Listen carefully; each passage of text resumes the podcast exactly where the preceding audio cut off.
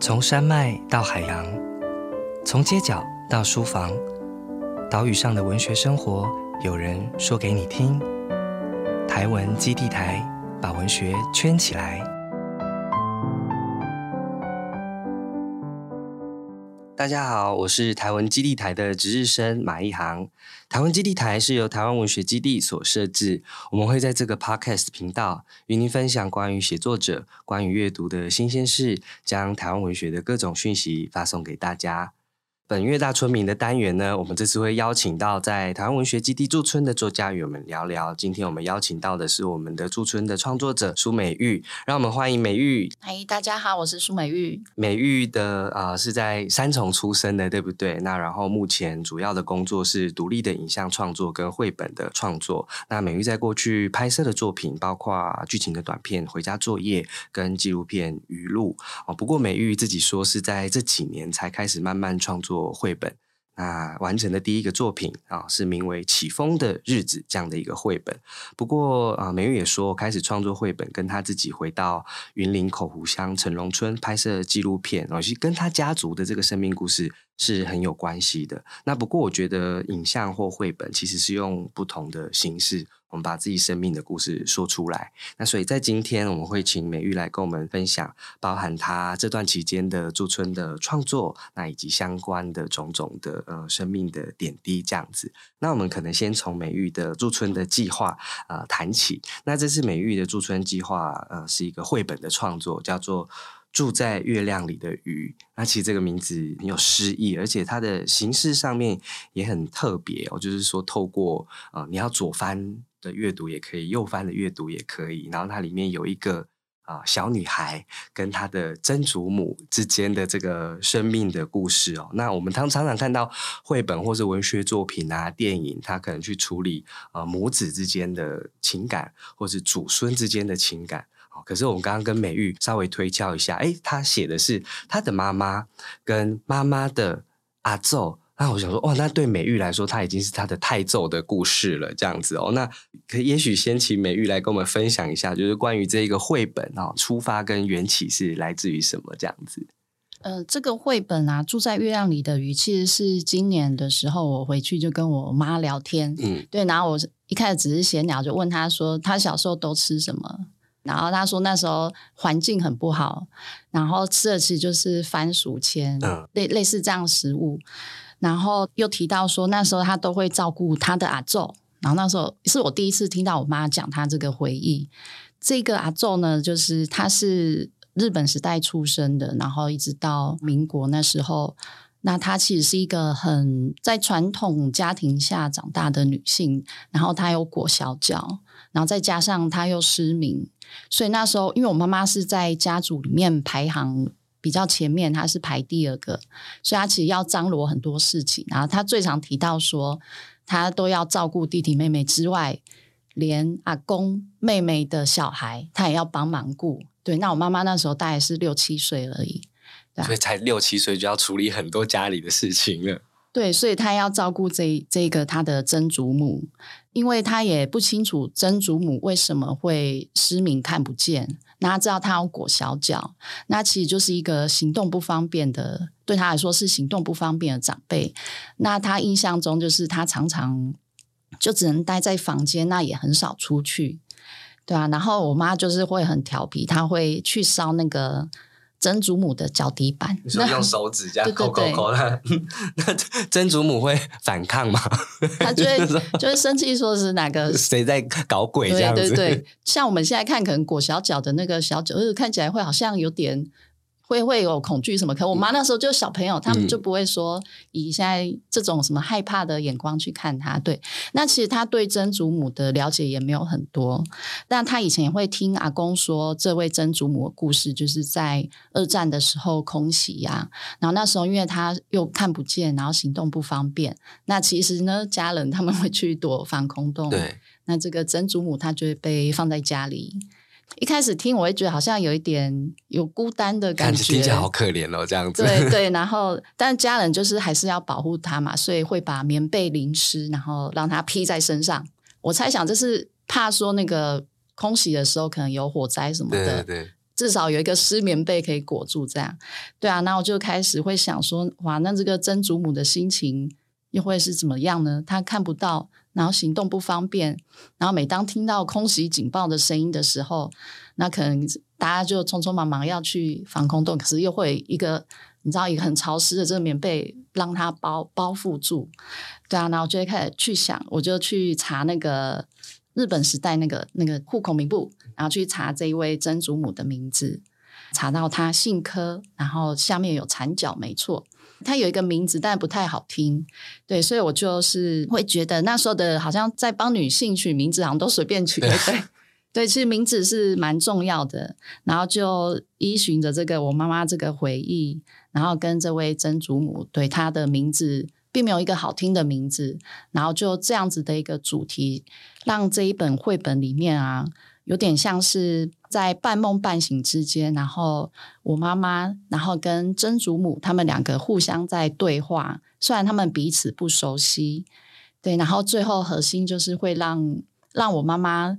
给曾祖母取一个名字，这样。所以这个这个曾祖母这个阿周会得到一个新的名字，这样子。对，然后那个 其实新的名字后面的意涵，是因为我妈妈也是很辛苦的一个女性，她在她的家族里面，对，所以其实那个名字呢，就是用我妈妈姓名里面的名字来帮阿周取一样的字，这样。对我带有这样的意涵呢，因为一般这种名字啊，可能是觉得说，呃，比较晚辈，然后他要去用祖先家里面的人的名字哦。可是在这里，那个关系好像有一点点调整过来、调动过来，等于就是说，我们当然对前人的记忆理解很有限，那可是我们也透过这种创作或者是对话，在这个。绘本的这个创作里面，当然有很多层次的对话，等于是说，让我们重新去形塑我们对于啊过去的人，那我们的祖先、我们的长辈的这种记忆跟生命的形象。而且，我觉得台湾当然处理战争、生命经验或日治时期的这种生涯相关的创作作品有很多。那我觉得去还原战争期时期的一种生活的细节，然后其实也是很重要的。就像这种大家要去逃防空洞，可是。因为种种限制，他必须把阿宙留在家里面，那只好替他裹个湿棉被这样的一个权宜之计。那大家也觉得哦，这个是战争时期的一种实景哦。不过我觉得刚刚美玉提到，或者是我在看这个计划的时候，其实我也去想到说，哦，对啊，如果是被留在家里那个人裹着这个湿湿的棉被，他是不安的，还是到底是有安全感的，还是那个时候？他的脑里面会漂浮进什么样的一个念头，这样子哦，所以我觉得这本绘本虽然它呃，除了在形式上面哦有这种左翻右翻的这种啊趣味之处啊，但是我觉得如果它可以从很多的这个方面来补充我们对于啊长辈对于战争时期的这种啊生活的想象，我觉得是一个很令人期待的一个作品，这样子。住在月亮里的鱼啊，创作之前啊，其实美玉也曾经创作过第一部绘本，也就是《起风的日子》。那这本绘本跟云林城龙村的历史经验啊、记忆相关。可能也涉及美玉跟家庭、家族哈爸爸妈妈过去生活这个啊年代的关系，那也包含你自己回到这一代去拍摄纪录片，那也认识了在社区教汉学的田昌清老师哦。那也许请美玉来谈谈这本绘本的这个创作经验。因为我最开始是拍呃关于口湖乡那边的纪录片，对，那同时间也认识了这位田商清老师，然后我自己是一个。呃，以前我都会说我自己台语很好，但是后来发现去了那边，其实我自己台语蛮烂。你觉得你的台语很好，是说以前因为生活在呃台北，然后觉得说哦台语跟身边的这个同同学朋友比起来说哦很厉害，这样子对不对？对，没错。然后结果后来你去云林之后，你那边讲，然后听了就会笑。他就说：“拜托你不要再讲了。”他说：“你这个口音是哪里的口音？这样是不是？” 对对，没错。然后因为那时候对啊，然后知道田老师他有开台语课，因为他是每个礼拜六的。晚上，然后会开两个小时，然后就想说哇，一位八十几岁的长辈，然后他可以这样站着两个小时讲课，对，然后所以那时候就有空的时候就就开车从台北，然后就到。那田老师上课的内容主要是哪方面？他会从那个台语的发音来教，对，但那些字就是还没有开始学台文的时候，你会看不懂那些字，嗯，对，然后他跟现在的台文的那个。在教学系统有点不太一样，嗯，因为他们的年代是学那个私塾汉学，他们不是学台罗拼音的那一种，对。然后，然后他们有一本教科书是叫《会音宝鉴》，里面的那些。汉字有些是看不懂的，嗯嗯，对。然后其实老师他讲一讲，他会聊到他年轻时候，对，到嘉义工作啊，然后或是认识哪位朋友，经历过什么事，然后就这样，就是讲台文、讲字、讲发音，但同时也讲生命故事这样子。对，那时候觉得哇，因为其实我家里的长辈都比较早过世，对，嗯，然后很少密集这么接触，像阿公。田老师对这样年纪的长辈，然后就觉得哇，他好多生命故事，然后经验可以分享。对啊，那时候就很喜欢跟他聊天，他都常常会问说：“我从哪里来？”这样对。然后其实我从哪里来的这个问题呢，我以前都在想说要怎么回答，因为我们是住在北部，但是是在三重那一带。我我不晓得这一代的人对于就是也要再从台北周边的城市，然后再进到台北市的这个距离感。对，或是你要怎么称呼你自己？从哪里来的这件事，我一开始都会有点难以回答。对，因为毕竟我父母是从云林到台北工作，然后之后最后在三重定居。然后我就会想，我要回答田老师说，我是从云林的哪边，然后又到三重，然后再回到这边来跟你上课吗？还是直接说我就是在三重出生长大，然后再再到你们这里嘛？对啊。就田老师，他会特别关心我，我这样大老远跑去啊，没有吃饱什么的。对啊，就是全班的学生里面，可能你的状态最特别这样。对，然后就也会邀请我到他们家吃饭啊。对，那那时候因为自己拍纪录片，你还是会会觉得说，好像有一些限制或无法突破的地方。对，其实之前就会看绘本，然后就会想说，如果把老师的生命故事用绘本的方式。来呈现，因为毕竟一本书在手上，我觉得比影像的传递怎么说？因为现在影像影像更需要一个空间去观赏。对，那如果是书本的话，其实借由你去把这个故事说出来，然后你可以更拉近人跟人之间的距离。我是二零一九年的时候去云林的口湖，对，那时候认识老师，所以心里就有一个小小的。愿望哈，希望我可以把那个田老师的他的生命经验，然后跟关于口湖乡城农村这个地方的过去的文化历史带一些进来。但就是希望以他为这个创作的中心主角，这样对不对？然后那时候就开始知道。呃，云林有一个云林故事馆，对他们有在推广做社区绘本。然后我知道他二零二零年的时候，应该三月有开课，好，那我就先去报名。所以你去报名了一个绘本创作课。对对对，那时候才比较清楚知道绘本跟插画是不一样的。嗯，对。然后虽然以前自己也会看绘本什么，但没有那么清楚的去分析，呃，文字跟图画之间的那个紧密的关系，还有他们要各自两条线来说。同样的一个故事，嗯嗯，所以也是在这个过程里面慢慢感受到这个绘本创作的这种吸引力，这样对不对？所以这一本啊，起风的日子，你大概花了多久的时间创作？其实前后应该算一年。我是这一本书是今年一月一月底出版的，那我几乎去年的时候，去年。对，呃，画的一整年的意思有点像是，有时候你真的想不出来，那你可能一个月只能画一张这样。对对。然后是前面草稿的时候，你就会卡住。对，那因为我在这个出版计划比较特别的是，我没有一个编辑吧，所以不太会有人在跟我。你觉得这是好还是不好？嗯，也许是好的啦。你可以自己给自己。一方面觉得很自由，对，可是有时候太过自由的自由，又会让你会收不回来。但你又觉得自己可以有很多进步空间，对，所以我就在 过去一年处于一种，好自己要知道自己哪边要改进，然后还有什么可以说的，可要尽量维持在三十二页的这个页数里面把它说完。可美玉过去接受的这个训练，大部分还是影像方面、电影创作方面。那可是你的画画技术 这么好，其实我高中是念美术的啦，但因为那时候很不满意，所以。我其实高中毕业就没有再继续画图，那等于说呢，这个是我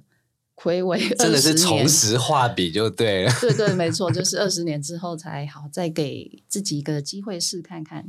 对啊，那因为我用的技法也都很简单，就是射铅笔，然后再扫图进电脑，再做一些后置，然后让它画面比较有层次，这样。嗯嗯，美玉其实也刚刚有稍微提到，就是说你觉得啊，包含影影像跟绘本比较接近那个传播方面的这种想法，就是说你觉得影像虽然当然我们可以在。很多的串流平台啊等等看到，可是当然它原本设计的设定的也需要有一个比较完整的这个空间来去做播映等等。可是绘本或书本，也许啊在传播流动性或者这种啊传达感上面。呃，有不一样的这种优势在，可是其实刚刚提到这个起风的日子，当然跟回到云林啊，回到父母的家乡，回到自己的家乡有一些关系。那其实美玉在过去的作品里面。也跟大大小小的这个回家经验的关怀有关系，像呃短片回家作业，其实大家还是在网络上可以找到这个片源，这样哦，用一个很短的三十分钟左右的长度去处理关于识字、关于家庭，可能也包含了这种呃阶级或都市空间里面的故事。议题其实很严肃，可是我觉得他处理的方式蛮动人、蛮温馨的。我其实原本不知道这个是跟美玉的个人经验哈是有连结的哦。不过他刚刚提到了一部分，那我就啊对这部片好像有更另外一层的这个认知跟。想象，当然，我想美玉如果从电影的领域然后转到绘本的创作，我们刚刚讲的是说这种传播面向，但就你自己作为一个创作者来说，你用不同的这个媒介，那当然也都去处理家庭啊、生命这一些主题，你自己怎么去体会这样的一个创作过程的变化？因为其实影像拍摄它可以是一个集体的创作，对，但绘本你完全是自己要无中生有，对你整个场景角色。因为我毕竟还是初学者，所以文字一开始也是自己在描写。对，那我觉得这整个过程拍影片的话，会有人跟你一起分担。对，但你制作绘本的话，对你其实都要自己面对这些。那我觉得像这样的转换，我现在也还在怎么讲，就还是学习吧。因为毕竟还是我还觉得我只是那个幼幼班。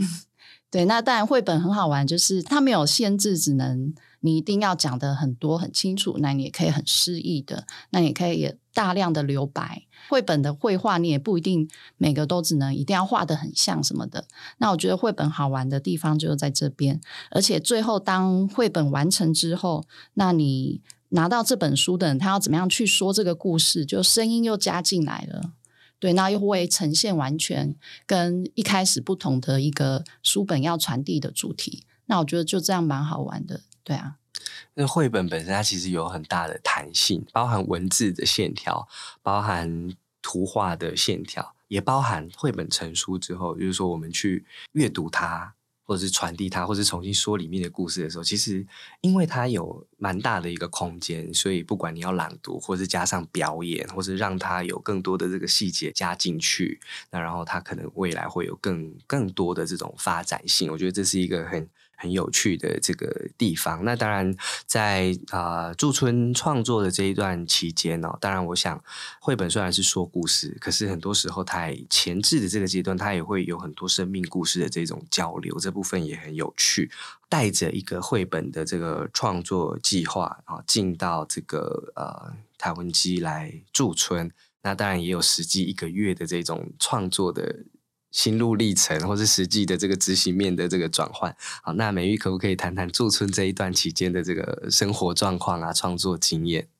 其实一开始进到台湾基地的时候，那时候我不知道有防空洞。那因为，哎，对耶，因为原本 这个企划书里面你提的是说，哦，想要在这个空间里面去感受一下这个啊，也许阿周经历过的这一种啊生命的氛围。但对我也忘记台湾基有防空洞这件事情，所以 你看到那个防空洞的时候，我就天啊，我就觉得真的是先进去，这样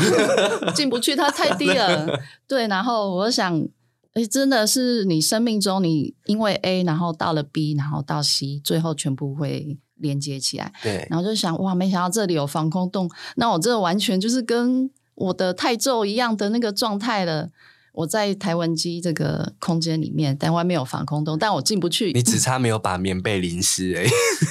但现在这几天下雨，我我觉得差不多。对，整个空间就是一个潮湿感很重。对我住进去的第一天的晚上，其实我有点害怕，因为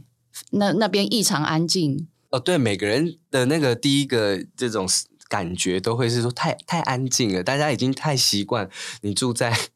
巷口啊、街头啊，然后即使你是住在你就几层楼、四五层楼，你还是可以听得到路上的车声什么什么的。但那边几乎没有什么机车、摩托车、汽车的声音。对我很惊讶，因为它是一个毕竟是市中心，对，非常所谓的闹中取静，真的就是这样。豪豪宅建案的那个文案都是这样。但有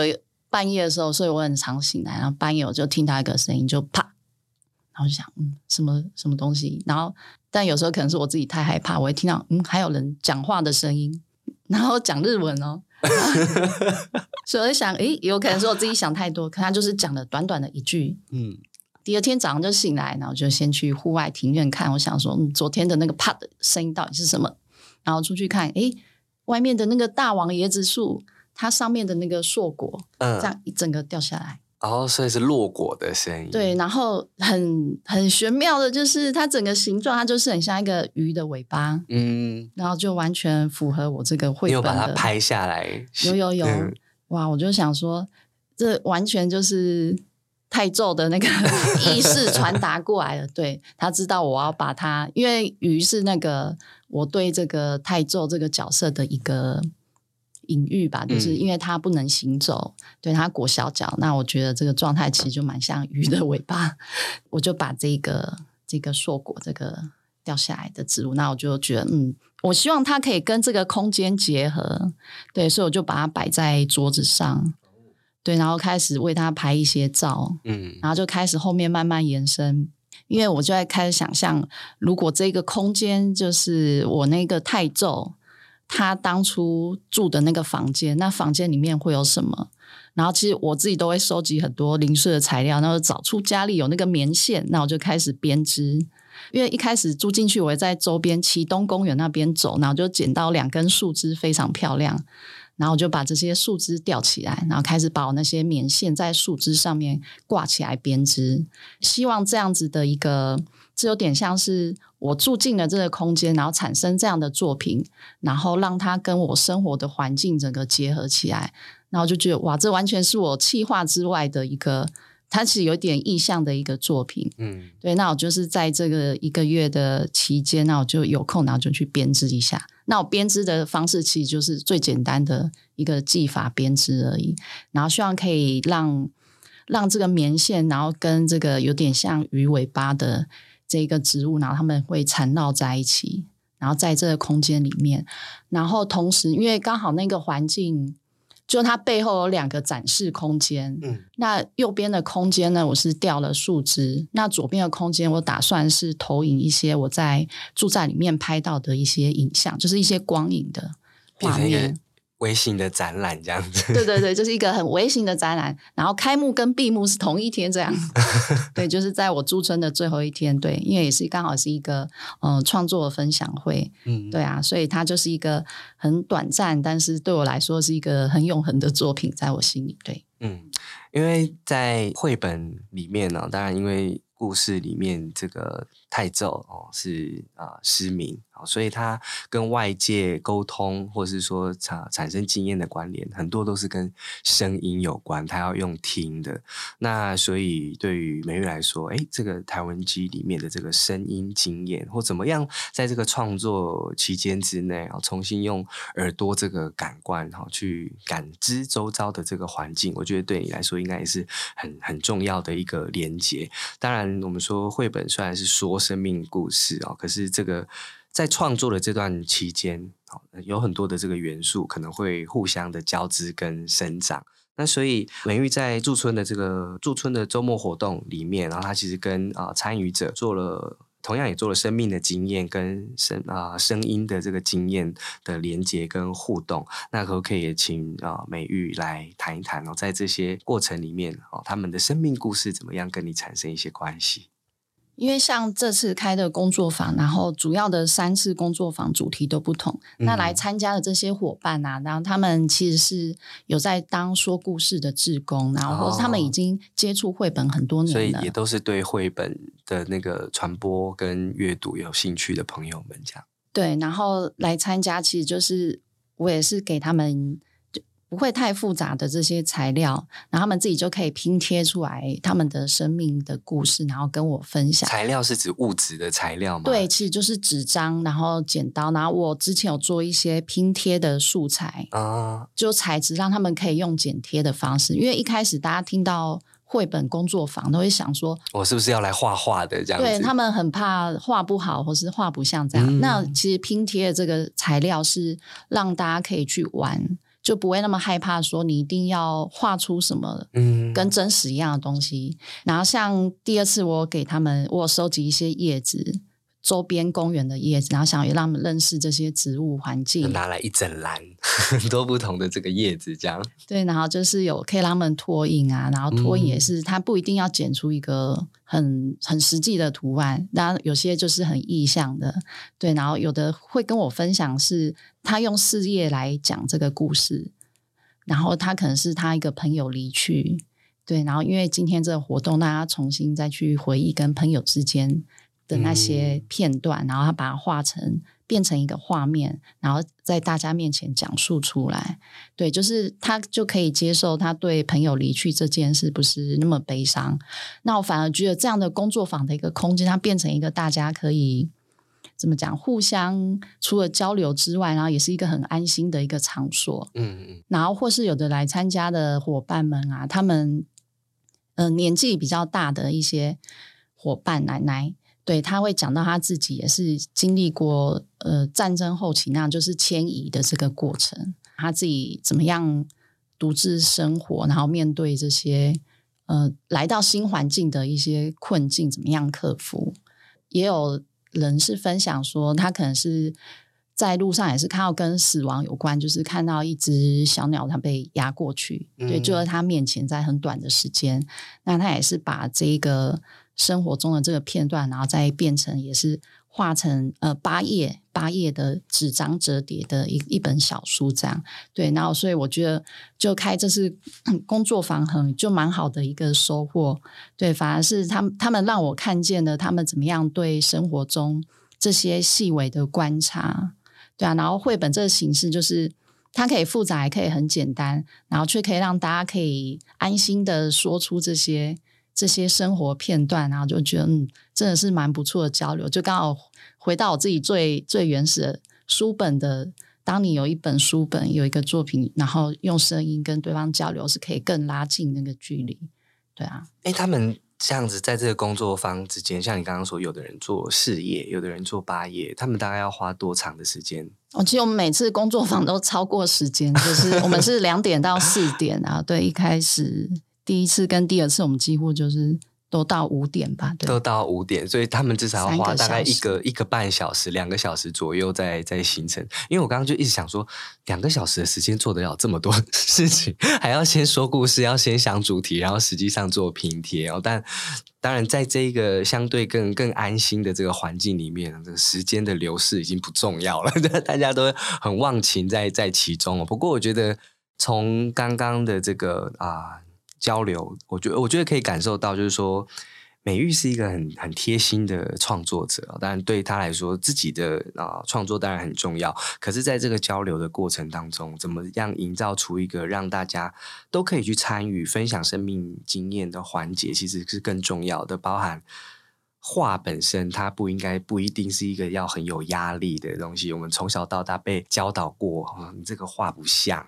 怎么这个东西为什么是这个这个状态这个这个颜色？但是在其实，在这个创作的过程里面，应该每个人都有方式都有形式去去说出这个话。那当然也在这个交换经验的过程当中，大家可以很安心的把故事说出来。我就觉得好像我们可以常常办这种活动，你可以把它变成我们一个月来来台湾机做一次这个台湾文学故事的这个创作坊，也许是是可以的。这样我们可以来想想看。我想从刚刚到现在，我们不断的提到，就是说绘本这样的一个形式，哈，可以给我们很大的阅读的想象跟创作的空间。那我在呃今天的录制之前，我会先请美玉想说，哎，我们比较少在这一个单元里面提到绘本的呃创作。那我请美玉向我们分享三部她觉得很有趣的这个啊绘本，而且它跟声音或者回家这个主题是相关的啊，包含林连恩的 Home，然后包含楚玉玲楚家慧所创作的绘本。啊，瓦提耶喜尊，然后跟啊林怡创作的诗跟学会颖的呃绘画形成的绘本注音练习。那想请美玉跟我们简单的提一提这三本书有趣的地方，然后也可以请那个那大家呃再去啊延伸去做阅读，从注音练习开始好了。像注音练习这一本书啊，对，其实跟我很贴切的就是。因为我我妈妈的生命经验也是跟这一本注音练习写的一样，对，然后她因为她是排行比较前面，所以她就没办法去读书。那这本书里面，它是以 b u r p e m u r f 的这个排列顺序来描述女性的一生，对，然后同时间也传达出女性的那种在传统家庭她必须身上背负很多的压力，对啊，尤其是她有一个跨页，然后念一下这一行。但 b p 是不怕，不怕字写的像蛇在爬，p 是爬。然后这一个画面呢，是一个妈妈很雄厚的背，然后看起来像一个草原这样子。尤其在她这个妈妈的衣服上面有一只绿色的小蛇。那其实我妈妈那时候她也是因为就小时候没有去读书，那后来她去念小学那种夜间部，那她整个写字的背影就是这样子。对啊，然后因为要做出众的工作，所以整个。背部就是驼背是很严重的，那我觉得这个会者我真的蛮喜欢的，他是薛慧颖，对他完全把那种妈妈的辛劳，然后他的构图整个角度啊，跟这个他的小孩对照，对，完全都很细腻的呈现出来。然后尤其是这个妈妈的这个桌子，因为我妈妈的桌子就是这样，对，他有一本很厚很大的字典，然后旁边有他的呃注音写注音练习的国字的那个生字簿这样。对，然后所以我真的很推荐这一本注音练习。而且因为啊，当初诗人林怡的这个注音练习这首诗，因为是李荣山当年的啊诗诗的首奖，所以这首诗其实也很有名啊。可是我觉得转换成绘本这个形式之后，包含一些细节、一些空间感跟画面的这种联想，就像我们刚刚看到，虽然诗作里面有那个不怕跟爬跟蛇的这个意象的衔接，那可是接上了这个。图画的画面之后，我觉得形成另外一种很有趣的语言。那另外一本呢？呃，是《拉天耶喜尊》，对它面有符合的，因为台语文实在念起来是很优美。那我觉得声音在声音呈现上面，其实用台语文来讲，更可以表现出那个声音的临场感。对，那在这一本绘本里面，它其实整个画面跟声音的那个文字啊，都呈现的很好。那我就特别念一段好了。然后这一本《老天爷喜尊》，它是一个啊双语的绘本，这样子，同时有台文跟华语对照，这样子。我翻其中第二十页，假细长的树啊摇摇嘞，有个了一尊沙沙巴号，对，就沙沙巴号这个词，它里面有很多台文的词，也是看这一本绘本才学到，就关于声音的那个描述有很多。不同的层次，对，还有水果的那个，像描述芒果啊，因为它是在讲一个夏天的那个情景跟故事，所以你在这本书里面会得到很多很很实际、很深刻，平常你比较少用到，可是很灵活的这种台语的用词。对，那接下来另外一本是那个由林连恩所绘制的《Home》，那它其实绘本故事内容是从城市到乡村，那它的技法也是用拼贴的。嗯，对，其实拼贴这美彩好玩，就是我可以看到很多很多层的细节，它怎么样去处理关于山的这些质感啊，然后也是相当有实验性的效果。譬如说，它可能这个是用油墨推过去，嗯，然后或是有些是用透明的纸质来做层次，那其他最主要的画面，它要用瓦楞纸，嗯。对，然后就会瓦楞纸也是城市里面纸箱啊，我们宅配啊什么常常会 看到的材质这样子。对啊，然后还有它有一页的画面就很漂亮，就是听见阵阵的波浪从身后滚过。对他用了很多白色浪花，然后这也应该是有点像描图纸的材质，一层一层去叠出来，就是会让你觉得哇，这些浪是要开始要迎向你的眼前，它要推过来了。嗯，然后这一本，因为作者我知道他也一样是住在三重泸州附近，所以很多景象真的是每次要要骑过桥进台北市，然后看的那个影像，就觉得哇，非常真的是有贴切，然后也生活感很熟悉。而且这本绘本，它虽然啊用拼贴的形式，但是事实上在每一页翻阅的过程，你会发现它的处理的风格跟营造出来那个画面感变化其实是很多的。对，而且它有些页面它有运用大量留白，嗯，对，然后就可我们可以更跟着这个主角在前进。对，然后它的最后一页真的是。应该是八零年代的 一个呃家户的玄关，然后前面有很多的鞋子，有美丽的高跟鞋，看起来像是雨鞋或是日常的这种拖鞋。对，尤其他有这个蓝白拖，蓝白拖，对啊，就是他画的这些画面有白天有黑夜。嗯，对，这本我觉得美玉很会选书，因为他选的这三本绘本哦，有文学作品改编，然后有华语台文的双语的绘本，那然后有拼贴式的啊，其实我觉得都跟他自己创作的这种喜好有一点点连接关系哦。那但而且刚刚提到的这个 home，它里面用了很多，就是说它表达出一种台湾印象。然后我们对台湾的印象，呃，除了招牌之外，有很多的明信片啊、传单。每天我们去看信箱的时候，我们都会收到各种呃卖场啊，然后单据啊等等。然后这些它看起来很琐碎，可是它其实构成了我们的生活的一种很细节也很确实的。意象这样子哦，所以我想，当然，生命故事里面充满了很多的声音，很多的啊平面。呃，我想在这里，因为我们刚刚提到很多的声音哦，跟大家推荐两个网站，一个是台湾自然声音地图，一个是台湾声音地图。计划好，大家都可以在网络上看到啊。对于台湾的深景关注的这个录音是在台湾的各地哦，包含自然的这个深景跟日常生活的这些声音。例如说，你点进台湾地图声音地图计划，你本能性的你会先把。游标拉到你家附近，你会看看那个地方的声音是不是跟你平常的听到的东西是一样的。我我今天在准备的时候，差点在那边逛到忘记时间。那当然回家有很多的方式，声音也是一种回家的方式。那我觉得今天美玉提供给我们的这个创作的经验，跟他对于创作的关怀，哈，我觉得是很有趣。那我觉得是很珍贵的分享。那刚刚我们提到这个林连恩的 home，当我们的记忆变成手绘的画面，哈，或者是变成种种的这个影像，它也就像是一种信签，好，连接了我们跟过去，那连接了我们跟未来，哦，可能。啊，要去的这些地方，那当然我们更期待美玉的这个住在月亮里的鱼，可以很快的变成另外一封信，那可以创作出来，那连接更多更多的生命的故事跟回家的渴望。那我们在这里啊，再一次谢谢美玉跟我们今天的分享。那也鼓励大家哦，除了啊找到我们刚刚提到的这几本绘本来阅读哦，那当然也许有机会我们可以来到我们的台文机啊，一起进行这一种啊各种形式的呃生命故事的分享跟创作。好，在这里谢谢美玉，也谢谢大家。对，也谢谢大家听这一次的节目，谢谢。